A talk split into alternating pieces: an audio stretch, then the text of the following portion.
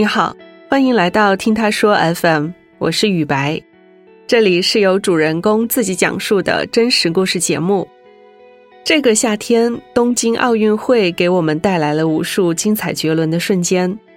我们都知道啊，每一个高光时刻背后是运动员日复一日的训练和对极限的突破。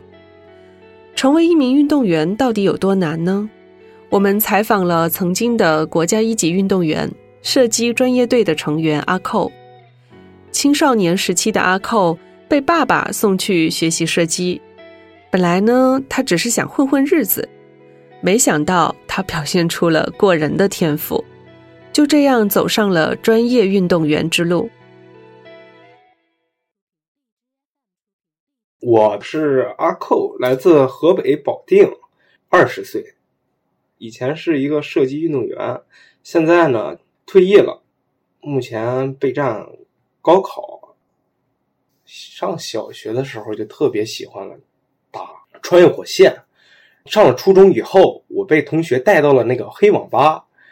天天就是逃课，当时我学习不错，到后边学习也是慢慢一落千丈，因为我父母工作比较忙嘛，然后很少管我。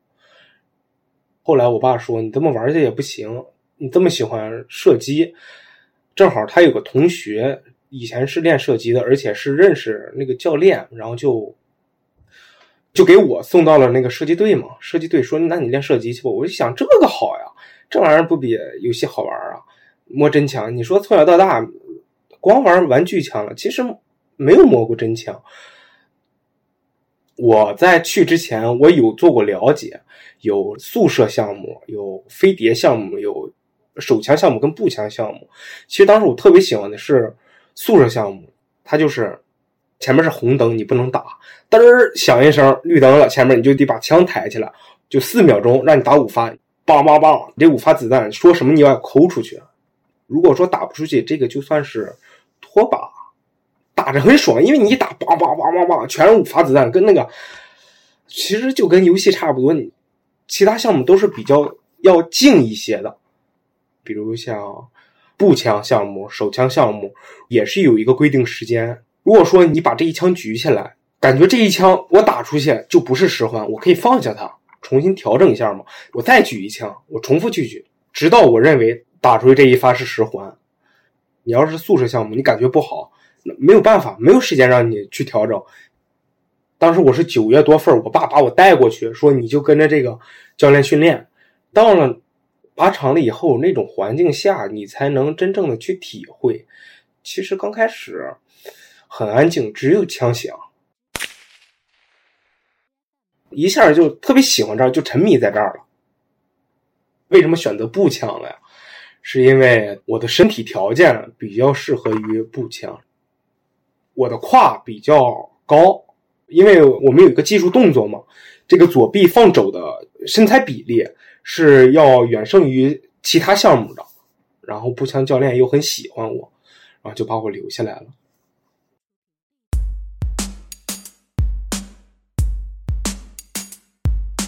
那天我们教练说让我带三百块钱训练费嘛，还有五块钱治你那个枪牌儿说白了就是出入证。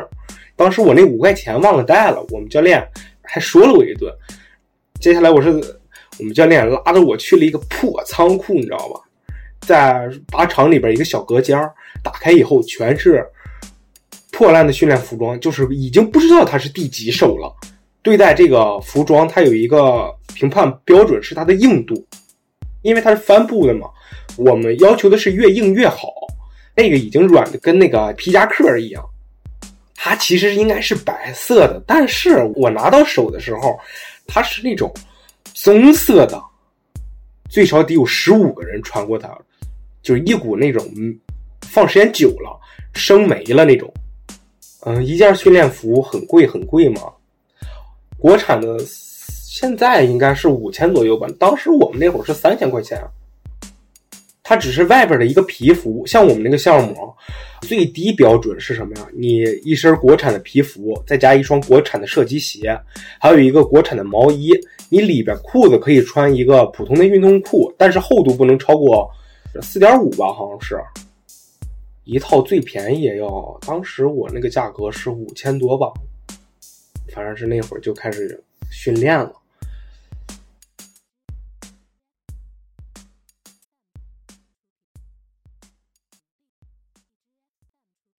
因为中间有一段时间我是只有周五、周六、周日这三天去训练，直到好像是过完年，接下来有场比赛给我报上名了，然后我跟我爸就说。我爸，我要打比赛去，我要每天去训练。我爸后来也同意了嘛，然后后来我就可以到了下午三点四十，我就能从学校往外走了。那会儿激动，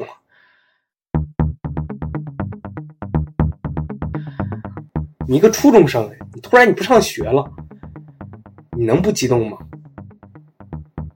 又过了十来天吧，应该是提前一个星期多一点儿。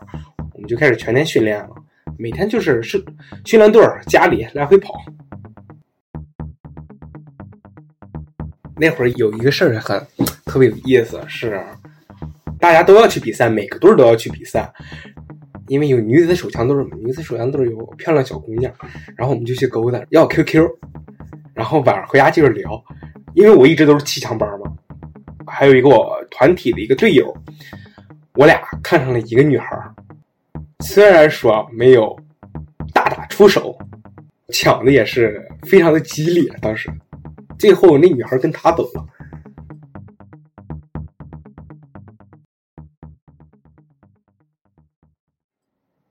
每天训练就是预习。你是试队，你试队的子弹量不像专业队那么多，就是一上午你只能打二十发、三十发子弹。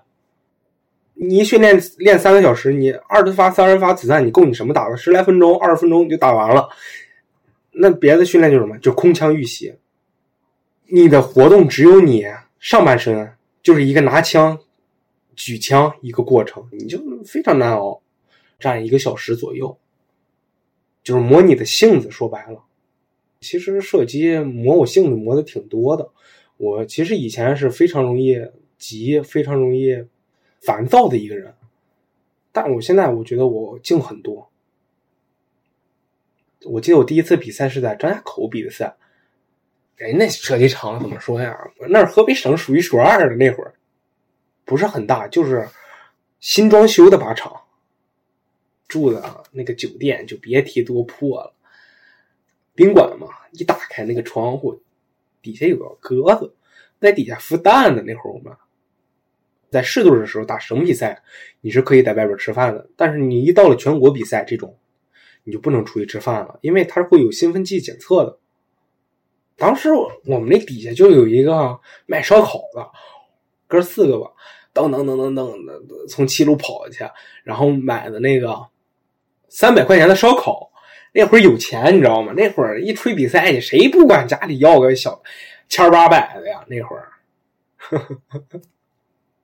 那会儿比赛的安排是什么呀？就是头一天你到了以后先休息，第二天开始赛前练习。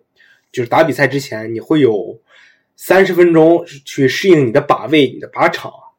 我当时是排在比赛日的第四天嘛，我打的比赛，毕竟第一回比赛嘛，那个手就是特别抖。叭一响，比赛开始了，一小时三十分钟内打完六十发子弹就行。你你把枪一架上，这个心这个感觉嗓子眼都跳出来了，快喘不上气儿来了，瞄啊瞄啊瞄啊，然后紧张一手抖，啪！哎呦喂，这怎么抠出去了呀？这枪，哎，赶紧拉回来看一眼，别脱了把，脱了把丢人了。拿回来一看是个九环，哎呦，哎呀，舒口气儿吧，接着打下一发吧。那是我第一场比赛的第一枪，是这么想的，当时是进决赛了，第八名嘛，略有失落吧。谁不想奔着第一走啊？那会儿就是给自己的心理安慰是什么呀？我才练练了这么长时间，就干下去这么多人，哎，知足了。然后剩下打完了比赛以后，你就当时小嘛，那会儿教练就给我喊过去帮忙，就是帮那些老队员拿训练的箱子呀，其实都不用帮忙。之后我们的比赛基本上都是到你打比赛的时候你再出去，不是你比赛的时候你就躺宾馆里休息。嗯，哎，其实老队员使唤小队员那都是在体育队，我觉得是非常常见的一个事儿。我刚去的时候还挨欺负呢，我们统称为开会。当时我们同一时间来了三个人，当时我是排在第二个开会。开什么会呀？就是一群队员嘛。训练结束了以后，教练走了，就把你拉到我们更衣室，就先给你好言好语说，然后突然一变脸，当踹你屁股一脚，给你踹那个啥。那会儿我们那儿还有张弹簧床，给我们摁在那个弹簧床上。我挨的第一顿打是拿什么打的呀？是一根，我觉得得有两米那个铁棒子，哎，那个老队员的打，打我屁股，然后给给我们仨全扒了，就是一件一件的给你扔在那个外边，然后后来人家就走了吧，那些老队员就是回家了，就剩我们仨。因为当时是冬天嘛，天也黑了，然后就开始，哎，这是你的衣服，这是我的，哎，这裤衩是你的，这裤衩是我的，就这么玩的。这个时候你要遇到个女队员，太尴尬了。还好那会儿我没遇见，这队传统就这样。你说委屈吗？其实也不是很委屈。我上初一的时候个儿比较矮。我一米五，我那些老队员都是高二、高三，都一米七八，打你也打不过，人家也是一群，再揍你一顿。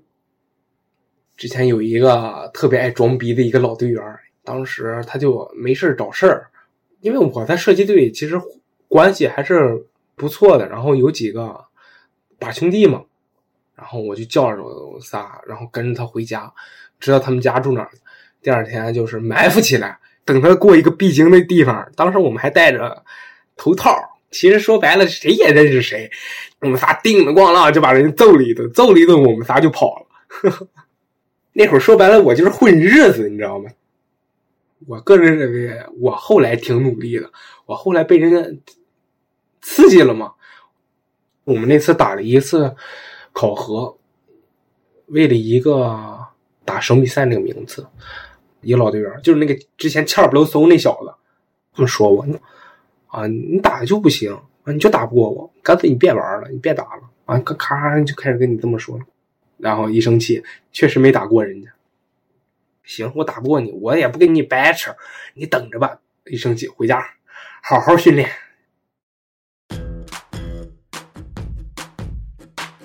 平时我都练一个小时嘛，我自己给自己加训练量。之后慢跑，想着就是提高肺活量，让枪更稳。晚上回家以后练憋气儿，找个水盆子，你知道吗？戴个那个游泳眼镜，咵就憋。那会儿憋了一分三十多秒吧，憋得我头昏脑胀的。那回我起来以后直接没站稳，咵就靠那个墙后边了。我就是想挑战一下自己极限。其实那种训练都不科学，都是我自己的土法子。不是我真正长成绩的东西，我真正长成成绩的东西是我认认真真开始写训练笔记，跟日志一样。我今天训练，我哪一枪做的好，哪一枪做的不好，我都会写出来。我一写写俩小时，好几千字儿感觉跟个论文似的。我都写三份儿然后把三份儿里头我认为最好的东西摘出来，再写出一份。其实那份儿没有多少东西，没有多少嗯字儿，但其实它是我那段时间训练的精华。每天写出来以后还要读，大声朗读，自己要背进去。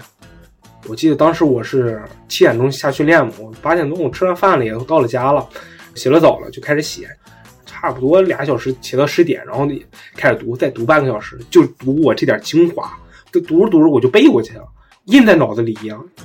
然后慢慢自己成绩也是可以看出来的，涨上来了，涨了二十环嘛，总共差不多得有八本吧，很厚的那种。一篇差不多八百字左右吧。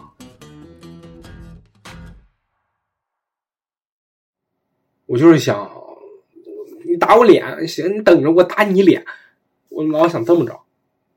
后来他就不练了，教练就把他给赶出去了。其实我一直认为啊，我去省队其实不是一个就是我们教练送我过去，是因为我们教练，你知道那个沙丁鱼吗？挪威就是那个沙丁鱼出海到了岸边以后，它不是鲜活的，需要一个狗鱼给它保鲜。而我就是那个狗鱼，给他比较看重的那两个运动员保鲜用的。我是这么进的圣队，我认为，但谁明面上也没说，我自己心里也清楚。其实我每次就是在射击上的成长，都是有后边人推了我一把，就是有人刺激了我一下。我是队教练刺激了我一下，我就立下了一个誓言，就是说我要把这俩干下去。到最后，这个誓言也是成真了。我们这三个人里边就留了我一个，那俩就是因为成绩不行被送回家了。我成绩不能说是特别好吧，但是我是比较有希望的那个。第一、第二，嗯，我爸，觉得这是我为我们家能出人头地的一个机会。毕竟能打进专业队我觉得这是我人生里啊挺。骄傲的一个事儿，再往上就国家队但是国家队我是没进去过。第二届中华人民共和国青年运动会，那会儿打了二十多名吧，没有进决赛。胜利豪，反正是冠军嘛。胜利豪就是这一届奥运会男子十米气步枪的银牌得主，然后还有张长虹，张长虹就是那个。五十米三姿的冠军，都是一届的，我就是二十几名，所以说我是陪人家玩的嘛。射击这个东西，你到后期就是靠一个理解力。我境界不高，所以说我没法理解别人他们更高层次的境界是什么。我们当时是男子步枪跟女子步枪一个班我们那个班是二十个，但是一个队它是挺多的。四五十人，五六十人，差不多。转正的标准是国家前八名。准确的来说，正式的到后期也就四个人。咱们中国啊，绝大省份的绝大城市，它都是有射击队的，但它的教练的水平跟教学资金是比较少的。可能你一年。一个队儿都买不了两杆枪，但是你在专业队儿，他一年是可以买几十把、上百把枪的，肯定跟我们市队是没法比的。当时我全身下来设备差不多小二十万吧，穿的基本上都是进口的，都是正常的三倍的价格吧。打的子弹六块钱到八块钱一颗子弹，一下午一人拎一千发出来打。这就是八千块人民币，每周都要考核，模拟比赛。我现在还有一份当时我的训练计划，一个星期的。上午气枪预习，两分钟十枪，密度六十发训练，预习三十分钟，然后还有电脑训练，就分析你这个动作嘛。下午就是预习两分钟十枪，就是你举起来就先举两分钟。然后连续举十枪，然后还是有一个电脑训练。晚上看情况也有训练，训练一个小时。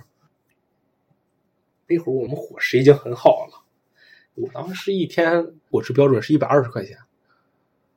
只要你在餐厅里，你想吃什么都可以，因为它每个东西都是安全的，都是没有兴奋剂的，它的肉里边是没有瘦肉精的。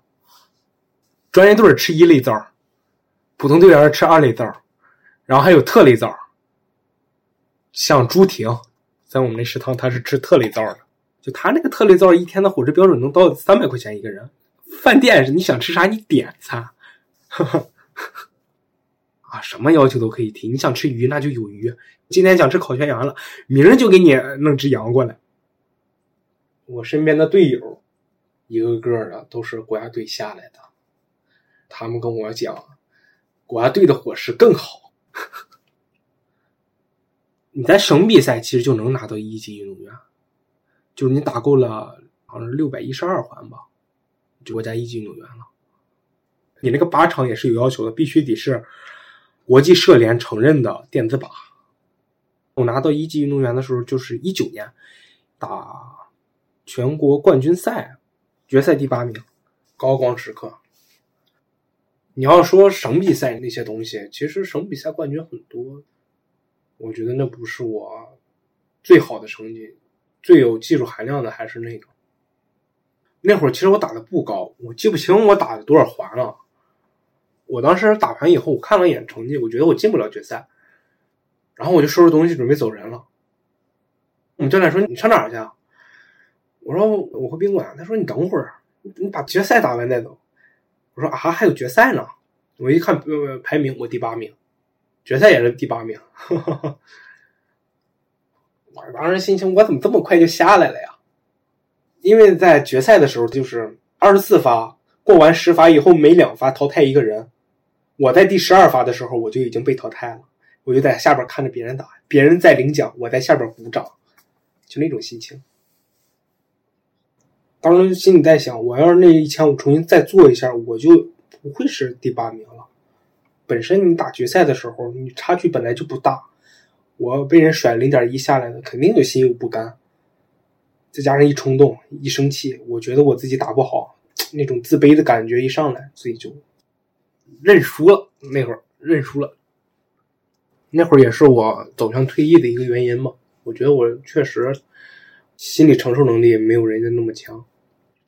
突然就认识到那一点了，内因加上外因，一下就不想练了。回去以后想了很久，我觉得算了，撤了吧。后来我一走，就陆续好多人都都退役了。看着他们退役，我又他他们也退了，就那种感觉。都是因为受年龄啊，然后还有伤病，方方面面。因为每个人的家庭情况是不一样的。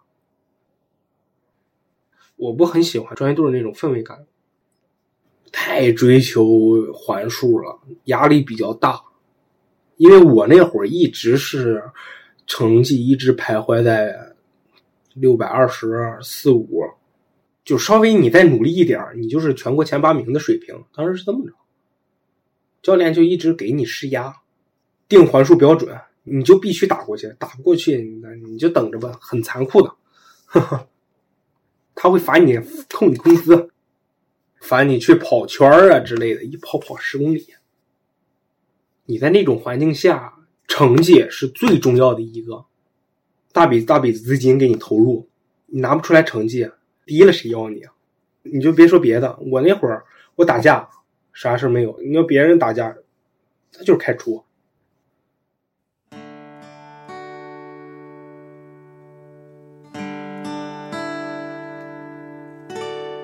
没有打上世界比赛是我挺遗憾的一个事其实我我拿一个冠军我就能进国家队，但是就在冠军赛那一刻，第八名失去了。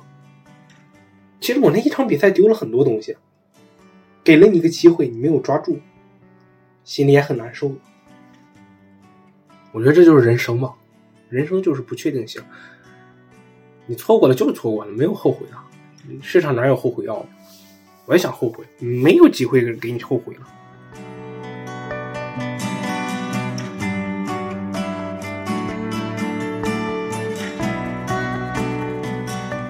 你对哪一项运动最感兴趣呢？你在运动中又有什么故事呢？欢迎在评论区跟我们交流。